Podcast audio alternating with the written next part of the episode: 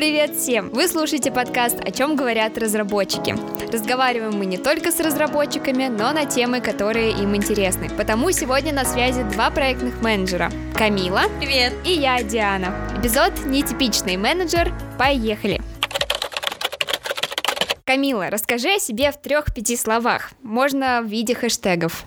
Мой хэштег — это гиперорганизованная, ответственная и, я, наверное, себя назвала бы всевидящим оком. А тебя так кто-то называла? Ну, ты знаешь, наверное, так меня прозвали больше в семье, потому что я реально за всем слежу, за всеми контролирую, в хорошем смысле этого слова, не волнуйтесь. И мне кажется, это также передается сейчас в работу, то, что я просто всевидящее око. Какой полезный скилл для проектного менеджера знать и видеть, что происходит в твоем проекте и с твоей командой. Именно так. А давай начнем с маленькой Камилы. Была ли она такой же? И о чем она мечтала? Маленькая Камила была гиперактивной, неугомонной и очень любила все творческое, рисование, все активное, такая прям э, драйв по жизни. Наверное, иногда в работе тоже меня вы можете увидеть, такой, знаете, типа ходячий энерджайзер. А с этого времени ничего не изменилось. А что касается, о чем мечтала маленькая Камила, она росла в семье врачей, поэтому ей казалось, что она будет прекрасным врачом. Если что, я не врач, вы это уже знаете. Я очень сильно боюсь э, крови, поэтому Поэтому как-то судьба так направила меня, то, что я начала заниматься таким школьным нетворкингом, выступлениями различными, такие английские конкурсы, конкурсы татар-кызы, а, лингвистика. Как-то меня, короче, занесла во все очень активное. В общем, проектная деятельность, волонтерство это все про тебя, да? О, да. Это, наверное, помогало тебе проходить в разные программы. Расскажи про свой академический путь. Я не очень интересовалась школой, но при всем при этом я прекрасно понимала, что школа — это место нетворкинга. Даже тогда, не зная этого прекрасного слова, я была очень активным деятелем, участвовала во всех театрах, танцах, и этим достаточно известная для своей школы была. А при всем при этом академический настрой у меня был больше связан с языками, языками. Люблю говорить, что я сама себя научила английскому, потому что я чисто с киношек, сериалов, с музыки, вот эти все а, крутые какие-то фразы их подбирала. И этот путь потихоньку привел меня к программе Flex. Это Future Leaders Exchange. В нашей организации достаточно много кто об этом слышал. У нас половина менеджеров, по-моему, из этой программы. И в первый год я, конечно же, не поступила в эту программу. Я очень долго расстраивалась, плакала, но это сделало меня сильнее. А во второй год год я уже участвовала с такой мыслью, ну ладно, пусть будет. И в итоге я прошла, и улетела в свои 16 лет э, в Соединенные Штаты, в маленький американский городок. А я, конечно, не это представляла. А я представляла, когда мне было лет 13, что вот там Нью-Йорк, Лос-Анджелес, у меня везде картинки эти были развешены, киевская большая картина с городом Лос-Анджелеса. Оказалось, я в итоге в маленьком городке Стивенс-Пойнт в штате Висконсин, самый северный, самый холодный штат. Боже, это не Лос-Анджелес. Не совсем то, что ты ожидала? О, да? нет, о, нет. А я при всем при этом очень хорошо адаптируюсь под любые новые условия, и уже в том возрасте я понимала то, что ну выбора нету, это не Лос-Анджелес, значит адаптируемся к тому, что имеем, и превращаем Лос-Анджелес из того, что имеем, как говорится. Я начала активно свою деятельность также в школьных мероприятиях, и я очень хорошо выстроила нетворкинг-связи, получается, со своей хост-семьей, а с их родственниками, что впоследствии помогло мне уже переехать, поступить в университет в Штатах. Без них я туда не попала бы. А где ты училась? А я училась в итоге в университете Висконсина. А жила в своей приемной семье, в которой жила во время школьных времен. Они меня полюбили как собственную дочку, я их полюбила как собственную семью. У меня было огромное уважение к ним. Я кормила их шарлоткой, готовила костыбы. И они сами как раз-таки мне помогли поступать, ходили со мной везде, где нужно, связанное с университетом. И впоследствии впоследствии они же мне очень помогли с моими дополнительными заработками, дополнительной какой-то карьерой. То есть в проектах разных ты тоже стажировалась, да? Каким было твое первое место работы? Э, ой-ой. самое первое место работы в Штатах, боже, никогда не делайте этого, но чаще всего в американских семьях а, всех детей заставляют через это пройти. А, только когда мне разрешение на работу дали, этот на второй год университета, я пошла устраиваться на работу. И устроилась я в кафетерий университета, фастфуд. Кошмарики. Сразу захотелось стать зожником, да? О, да, это было ужасно. Но не волнуйтесь, при всем при этом я сразу же устроилась фитнес-тренером. Класс. Я решила, ну раз уж я в фастфуде работаю, нужно как-то компенсировать, баланс находить нужно, поэтому я параллельно стала Group Fitness Instructor. Я не очень долго там смогла работать в фастфуд-сервисе, это оказалось совершенно не мое, однако фитнес-инструктором я проработала почти три года. Наверное, работа фитнес-инструктором была самым душевным моим занятием, потому что именно на этом опыте работы я поняла, как работать с группой людей, как людей мотивировать, как находить для каждого из них какую-то точку мотивации. То есть, подходя к каждому из учеников, я могла понять, а чем он все-таки мотивирован, почему он сюда пришел. Просто поговорив даже буквально 3-4 минуты small talk перед занятием, я уже с ними знакомилась. То есть, сама этого не понимая, я уже какие-то будущие менеджерские скиллы получала даже уже на этой работе столько навыков простейших жизненных в тебя применимы в проектном менеджменте. Кстати, как ты к нему пришла? После окончания университета я около года стажировалась в страховой компании и после этого вернулась в Россию. У меня был диплом Business Administration Economics, и я не совсем знала, куда именно направиться, и я встретилась с моей знакомой на тот момент, это Ася. Привет, Ася, если ты будешь слушать этот подкаст. И она рассказала мне о компании Flatstack, и, честно говоря, даже напомнила, сказала, Камил, ну ты же была во Flatstack, ты приходила на флексовскую тусу. И я такая, ой-ой, я что-то не помню. То ли туса была хорошая, то ли у меня реально очень плохая память, ребята. Ася меня зазвала сюда. И я такая думаю, ну ладно, почему бы и нет, почему не пройти интервью? А для интервью нужно было записать э, видео и выложить это в YouTube.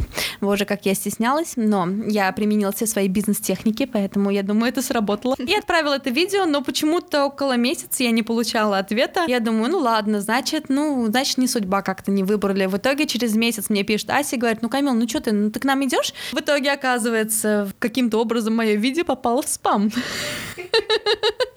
А, бывает. Но в итоге оно все-таки добралось до HR. Да, именно Вот так. начала ты работать во флетстеке. Я смотрю, очень многие разные опыты в твоей жизни приблизили тебя к проектному менеджменту. Наверное, меня сюда заманили все-таки клиентами. Американскими? О, да. Тогда это было очень близко ко мне. Я уже знала, как какие-то бизнес-процессы выстроены в Соединенных Штатах, какие-то бизнес-практики, какую-то систему коммуникации. То есть весь этот опыт бизнес-коммуникейшн, он у меня был. И адаптация к международной компании для меня была бы намного мягче и намного приятнее и понравилась бы мне, чем адаптация к российской компании, это точно. Угу. А с какими трудностями пришлось столкнуться? А в самом начале моей карьеры как проектного менеджера я, конечно же, ничего не знала про IT, то есть это самая большая сложность была, и я не совсем понимала все процессы, поэтому первую неделю я, конечно же, провела с нашей любимой книжкой, нашей Библией, это Agile Samurai, пыталась э, ходить за каждым менеджером на каждом мероприятии, с ними находиться, и пыталась понять, что же вообще, боже, происходит. И это было, наверное, самой тяжелой частью того, чтобы понять все процессы, которые, которые project менеджеру нужно успеть сделать.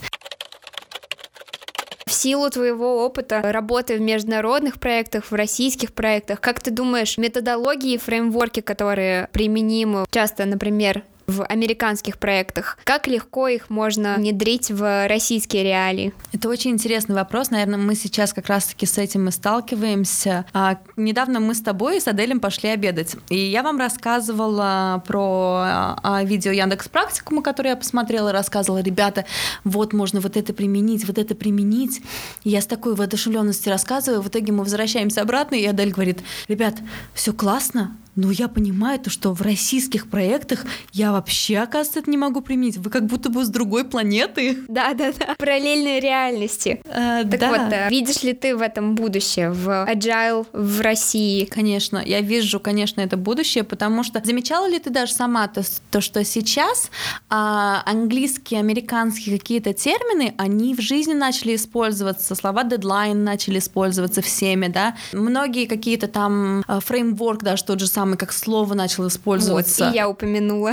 Да, да, и они как бы и в каких-то инстаграмах, и в Клабхаузе, и везде уже из уст а, ребят из России уже звучат эти слова. Сейчас люди влюбляются в Трелло. Там у меня уже очень многие подруги просто так завели для себя Трелло, и они сами не понимая того, создают канбан-борды и сидят, ну, перекочевывают оттуда карточки, не зная при этом, откуда все-таки это исходит, э, откуда эта методология э, э, впервые произошла. Мгм. Мы же тут говорим больше, наверное, из-за того, что мы работаем в IT-сфере. Конечно, какие-то а, общие практики в IT-сфере так и передаются из страны в страну, потому что спасибо всяким Zoom и Google Meet мы каждый день от наших коллег из Штатов или из любой другой страны учимся чему-то новому. А представь, например, а, тот же самый менеджмент, да, мы же сегодня обсуждаем тему проектный менеджер, это не типичный менеджер. Представь типичного менеджера а, в простой российской компании, не в глобальной мы говорим. А этот менеджер, он не рассматривает, скорее всего, всю деятельность, как ее рассматриваем мы. Он не рассматривает а, разделение на итерации. Он не рассматривает, что в середине процесса какое-либо требование может поменяться, и то, что нужно под это подстраиваться. То есть он, скорее всего, думает, ну вот мне нужно построить дом, значит, вот у меня сразу все есть, и я сейчас прямо сейчас вот так сразу все строю, и ничего поменять не могу. И при всем при этом, ну, будь он тоже самый, да, прорабом а, или а, управляющим этой стройки, он, обсуждая со своими а, получается, подопечными, он же не будет спрашивать, так, ретроспектива у нас, ретроспектива, пошлите обсуждать. У них такого нет. То есть это неприменимо пока что ко всему. То есть они, люди даже не знают, что такое существует. Когда я разговариваю с моей мамой, которая уже врач с опытом работает 25 лет, когда я ей говорю, мама, мы обсуждаем на ретроспективе, как мы можем улучшить наши процессы и как можно сделать так, чтобы всем было комфортно работать в команде. Мама говорит, вот вам везет. 25 ле- лет работаю, а каждую среду меня только ругают. Вот что ее менеджмент делает, понимаете? Тут нету того, как улучшить процессы, чтобы всем было комфортно работать, чтобы производительность росла. То есть в российском менеджменте чаще всего есть менеджер, который дает указания, который сказал «сделайте», а возможно, он даже не расписал эти указания, как именно сделать, просто сказал «сделайте». Или даже не уточнил у своих подопечных, а все ли окей, может ли этот человек что-либо делать. Поэтому, мне кажется, это займет еще некоторое время, чтобы наш вот этот проектный IT-менеджмент смог перейти в другие сферы, в ту же самую сферу медицины, сферу строительства. Просто нужно немножечко времени.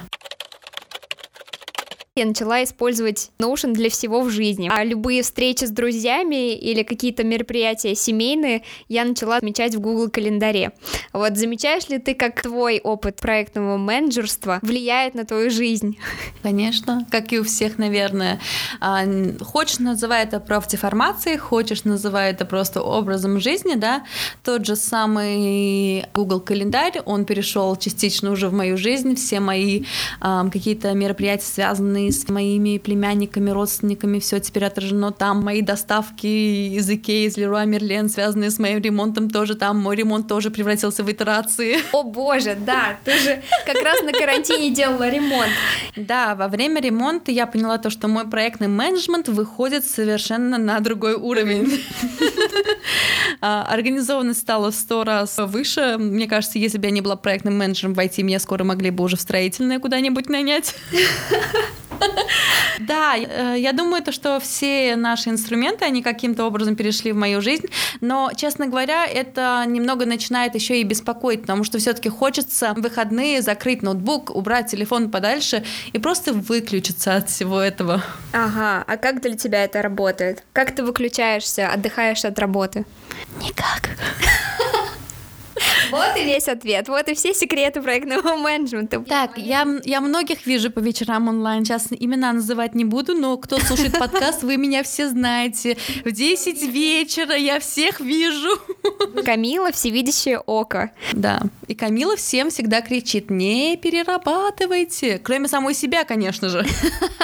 Ага. Ну а все же, как ты отдыхаешь? Эм, наверное, я также продолжаю свои хобби с детства. Мне очень нравится рисовать, мне очень нравится творческая деятельность. Я люблю ходить в театры, любые, причем татарские, русские, какие угодно. А когда я была в Нью-Йорке, я посетила Бродвей. Это была моя прям мечта, мечта. У меня даже была возможность сводить а, маму тогда на Бродвей, она даже не представляла, что это такое. Вот, нам очень понравилось. А также я продолжаю рисовать различные картины, которые потом переходят как раз-таки в мой интерьер дома во время ремонта. Что еще люблю? Конечно же, как и все а, я очень любила и люблю путешествовать. Но во время пандемии я немного сделала паузу и начала изучать, что же у нас есть здесь, в Татарстане, куда можно поехать. Мы с моим молодым человеком полюбили кемпинг. Класс! И как вам это? Вы знаете, это прекрасный тимбилдинг. Угу. Опять-таки продолжаю мою профдеформацию. Это прекрасный тимбилдинг оказался, потому что как раз-таки в таких а, полевых условиях ты понимаешь какие-то сильные стороны человека, какие-то слабые стороны человека, ты его поддерживаешь. А, то же самое, наверное, как я иногда делаю как менеджер в работе, я то же самое делаю в отношениях того, что где-то замотивировать, где-то дать task. Иди порежь курицу и пожарь ее. Поставь в палатку. Да, мой молодой человек ассоциирует меня с, со списком, конечно, очень часто, и боится, когда я вытаскиваю Google календарь. Зато готовиться к кемпингу легче. Конечно, я всегда со своим списком готова к кемпингу. По крайней мере, мы никогда ничего не забываем, потому что я все заранее просчитываю, рассчитываю. Да, мы очень полюбили кемпинг, путешествовать. Оказывается, в Татарстане и в соседних республиках и регионах есть очень много интересных мест. Даже тот же самый замок в Самаре стоит посетить. Советую всем. Скоро потеплеет, скоро весна. И, ребята, если не можете улететь из России или вообще из Казани, go просто куда-нибудь по Татарстану. Путешествуйте безопасно. Как у тебя работа перекликается с творчеством? Можешь ли ты какие-то свои хобби внедрять в работу? А, да, конечно. Как я и говорила, я очень люблю рисовать. А оказывается, мой нынешний клиент, он очень любит чарты и всякие рисуночки делать в Lucy Chart. Я так, знаете, у меня есть техника отзеркаливания людей. Честно, я ее не специально применяю, она автоматически. И я начала немного его зеркалить. То есть, если я вижу то, что ему в коммуникации коммуникациях удобнее всего визуально видеть какие-то аспекты, я стараюсь ему также, отдавая отчет какой-либо, также визуально все выражать. Кратко, четко, структурированно, цветами какими-то выделить. Вот моя там творческая часть там этот э, ликует, как говорится. Заливаю всякие картиночки и показывать ему. И, конечно же, это помогает наладить еще и коммуникацию с ним. И при всем при этом я могу сказать то, что я люблю свою работу, потому что в ней ней очень много моих каких-то хотелочек. Ну, в общем, развиваться тебе твоя профессия помогает. Да. Это круто. А что бы ты посоветовала начинающим PM? Так, я скоро про это, мне кажется, напишу статью в Medium. А начинающему менеджеру, который приходит в любую компанию, я, конечно же, посоветовала бы сначала просто понаблюдайте. Дайте себе как минимум неделю, чтобы наблюдать за тем, что происходит. Спустя неделю вы сможете как бы заметить то, что определенные менеджеры общаются определенным образом. И для себя вы можете выбрать уже тот стиль, каким вы хотите быть.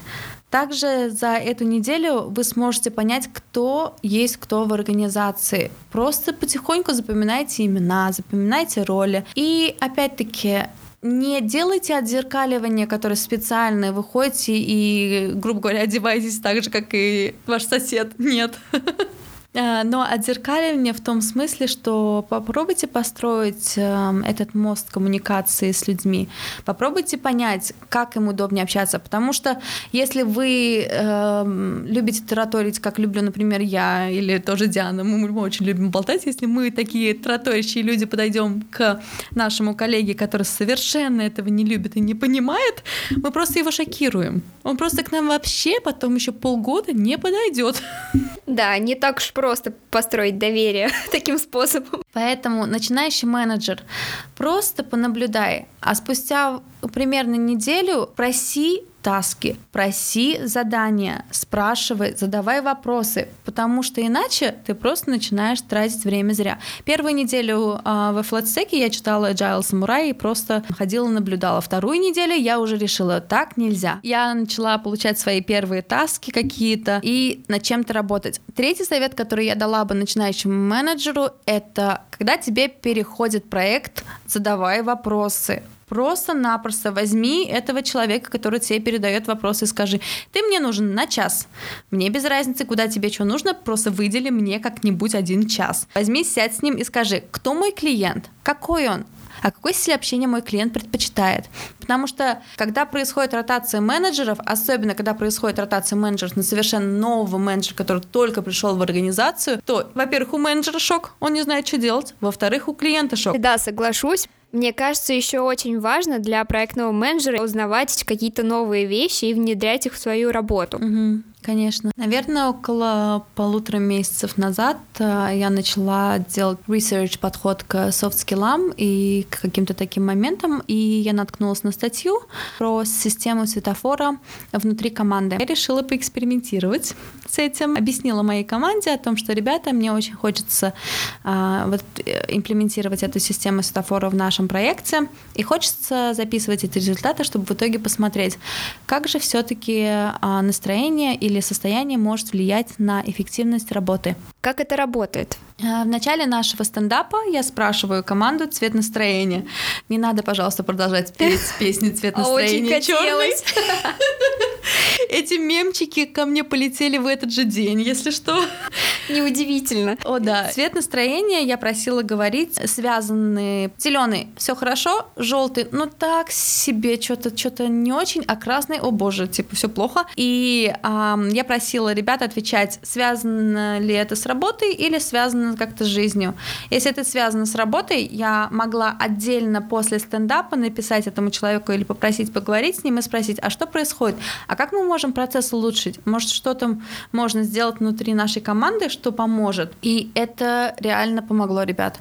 Просто так человек не будет вам отвечать, говорить, все плохо. То есть у него нет желания, особенно никто не хочет жаловаться на свое состояние э, на работе. То есть это не принято. Когда применяешь технику светофора, ты, по крайней мере, понимаешь, то, что если красный, значит, что-то не то. Значит, нужно с этим как-то решать, как-то исправлять. Наверное, это одна из вещей, на которых я фокусируюсь, это то, что выгорание человека в проекте или на работе, его можно избежать, если это вовремя поймать. Классно. То есть ты даешь своей команде платформу для того, чтобы свободно высказаться и предубедить, например, выгорание. Ну, конечно, и тем более это всегда же можно как-то вылавливать состояние всей команды. То есть если мне все говорят желтый и красный, боже, что-то не то, пора срочно ретроспективу делать, даже если она не запланирована пока что, делаем ретро, обсуждаем, что происходит, э, как-то оптимизируем все процессы, улучшаем все, чтобы все было в порядке. Если я вижу, что все, все зеленые, я всех хвалю,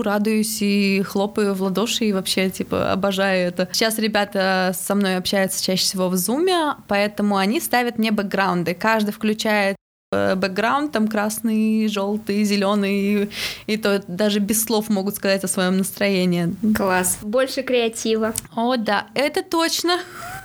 Также, конечно, в моих проектах я начала внедрять one-on-one с ребятами. Я их провожу примерно раз в месяц, просто чтобы узнать, нравится ли этому человеку в данном проекте, что ему нравится, а что хотелось бы исправить, что-то, может быть, можно сделать, чтобы оптимизировать вообще работу. Иногда людям очень тяжело делиться какими-то своими переживаниями, либо своими мыслями, когда они в большой группе людей. То есть иногда у нас команды большие, и ребятам тяжело поделиться поделиться во время ретроспективы своей идеей какой-то, которую они хотели бы внедрить. Когда человек разговаривает со своим менеджером, он уже не так сильно сжимается, и у него, возможно, уже есть желание поделиться и рассказать. Иногда эти идеи реально, они классные, их нужно внедрять.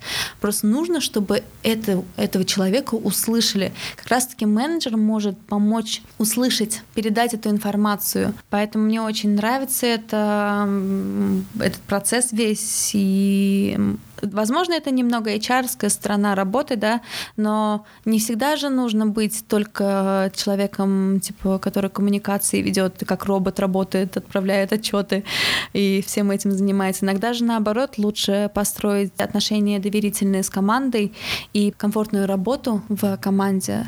Мне кажется, для меня это одно из самых важных. Я очень предрасположена к людям, к тому, каково им находиться в моей команде, поэтому применение именно таких каких-то софт-скилловых или hr инструментов, плюс применение, опять-таки, коммуникации с клиентом, я думаю, вот что может меня отличать от обычного менеджера. И это очень ценно. Десять лет назад ты участвовал в программе Flex. А какой ты видишь свою жизнь через 10 лет? Какой ты видишь Камилу в 2031 году? Я думаю, какие-то мои черты или хэштеги, они такие же останутся. То есть ответственность, организованность, видящее око, наверное, это меня никак не покинет. А чем Камила живет? Чем она занимается? А, я думаю, то, что я вижу свою карьеру а, в продолжении в IT-сфере, мне очень нравится а, здесь расти, развиваться, и поэтому особенно как бы я вижу свое продолжение карьерный рост в флетстеке. Мне очень хочется в ближайшие годы заниматься больше как бы каким-то написанием, может быть, статей обучающих медиум, как я уже говорила. Мне очень хочется записывать обучающие видео, возможно, выступать на сторонних конференциях. Это одна из моих таких маленькая мечта, знаете, побыть настоящим спикером, поделиться моими знаниями. Ведь кому-то это реально поможет, кого-то это, возможно, приведет в нашу карьеру, mm-hmm. а кому-то это поможет не сдаваться и развиваться в нашей карьере. Эм... Класс. Может быть, даже TEDx. Oh, who knows? who knows? Эм, да, я вижу себя больше как спикером, но мне кажется, где-то через 10 лет мир настолько станет digital и уже будет независимо, где ты в мире находишься. Мне кажется, все компании как-то объединятся. Уже сейчас эту тенденцию можно прочувствовать, когда ты работаешь с коллегами, которые находятся где угодно, да, и это можно вот так легко работать с людьми. Мне кажется, через 10 лет будет все то же самое, будет возможность работать откуда угодно. Я вижу себя, работая из дома, с своего на берегу озера, наслаждаясь прекрасным видом и наслаждаясь той работой, которую я реально люблю, которая моей душе вот нравится. Кто знает, может, я реально в TED Talks буду или напишу книгу. Тогда продолжение следует. Ей! Камила, спасибо тебе большое за этот теплый разговор, твои советы. Спасибо вам, а, спасибо за то, что позвали. Мне кажется, бесконечно можно делиться опытом. Это самое лучшее, что мы можем сделать. Это не держать себе все эти знания, а делиться ими со всеми остальными. Спасибо, Диана. Спасибо, Паша. И теперь мелким шрифтом. Спонсоры выпуска IT-компании Flatstack и ScaleView. Всем пока!